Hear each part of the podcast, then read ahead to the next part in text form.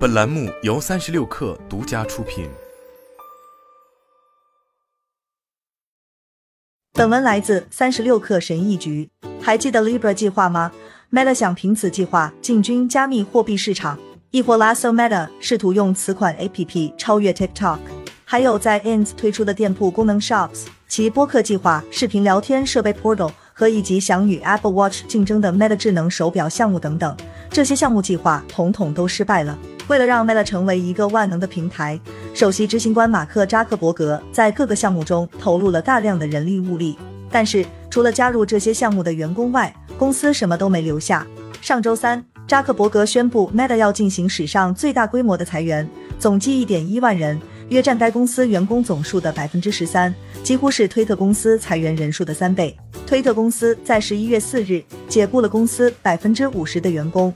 扎克伯格将此次裁员归咎于自己不停的投资，以及苹果公司决定让用户管理其个人信息的个人隐私政策所造成的广告收入紧缩。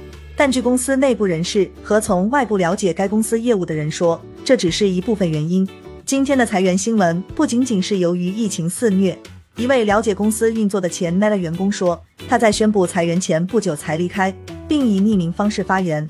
我想说的是，此次裁员可能是过去五到十年公司项目扩张的结果，甚至可追溯到扎克伯格对元宇宙的痴迷之前。这位前雇员说，其中一些损失可归因于 Facebook、WhatsApp 和 Instagram 公司多年来大量有风险且收效甚微的项目。这位前雇员说。我实在想不出，在过去的五年中，有哪一个成功的 Meta 应用或功能不是收购得来的。他随后提到了 Stories，这个功能本身就是从 Snapchat 借鉴而来的。这位前雇员还说，这些不属于 Meta 核心业务的项目正在拖垮该公司，这也是本周裁员人数如此之多的原因。如果每次创新性的尝试都失败了并最终叫停，就会出现自然减员，员工人数的减少会随着时间的推移而增加。我们刚刚启动了一个规模巨大的区块链项目计划，需要数百名员工甚至更多。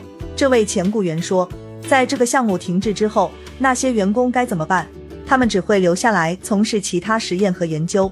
这位前雇员还列举了公司内部存在的沟通问题，这些问题表明员工在庞大的 Meta 机器中只是默默无闻的工作机器。似乎我们所做的所有事情没有任何进展，但我们从来没有收到任何新的消息。项目没有进展，但我们依旧在工作。新项目帮助 Facebook 迅速积累了员工数量。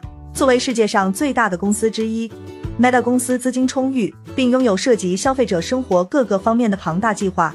这家以前被称为 Facebook 的公司进行了大规模招聘。二零一七年，Meta 雇佣了两万五千名员工。在此次大裁员之前，公司拥有八点七万名员工。在过去五年中，该公司的员工人数平均每年增长百分之二十八。即使在此次裁员之后，Meta 公司的员工规模仍然是二零一七年的三倍。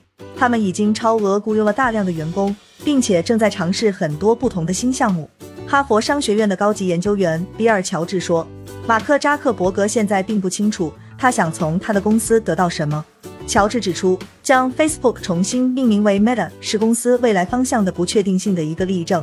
此次改名发出的信号是，也许扎克伯格觉得 Facebook 和 Instagram 以及 WhatsApp 已经渐行渐远，无法挽回，而他想转向 VR 领域，但这显然还没有得到回报。Meta 公司没有立即回应此评论。一位在此次裁员前离职的前 Meta 工程师说，起初他们在另一个项目组，但几个月后项目被叫停之后。该工程师仍然像幽灵一般在公司内部继续游荡。韦德布什证券董事总经理兼高级股票分析师丹·艾夫斯说：“Meta 裁员是扎克伯格未来黑暗日子的一个不祥预兆。”他和哈佛大学的乔治都对扎克伯格全力投入元宇宙的决定表示质疑。我认为马克应该担任董事长，放弃他首席执行官的工作，招聘一位更专业的首席执行官。乔治说。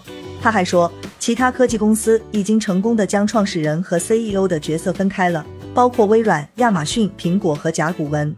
马克可以专注实现他对于 Meta 的期望，但与此同时，必须有人来更好的经营业务。公司的许多广告合作商正在终止合作，而广告正是 Meta 收入的来源。这位前雇员认为，Meta 公司的无限扩张以及公司内部所留下的幽灵员工，一直是 Meta 公司的致命缺陷。他说，公司一直在发展壮大。没有人认真思考我们为什么要继续扩张。我们是否真的需要招聘新人，还是我们只是为了招聘而招聘？好了，本期节目就是这样，下期节目我们不见不散。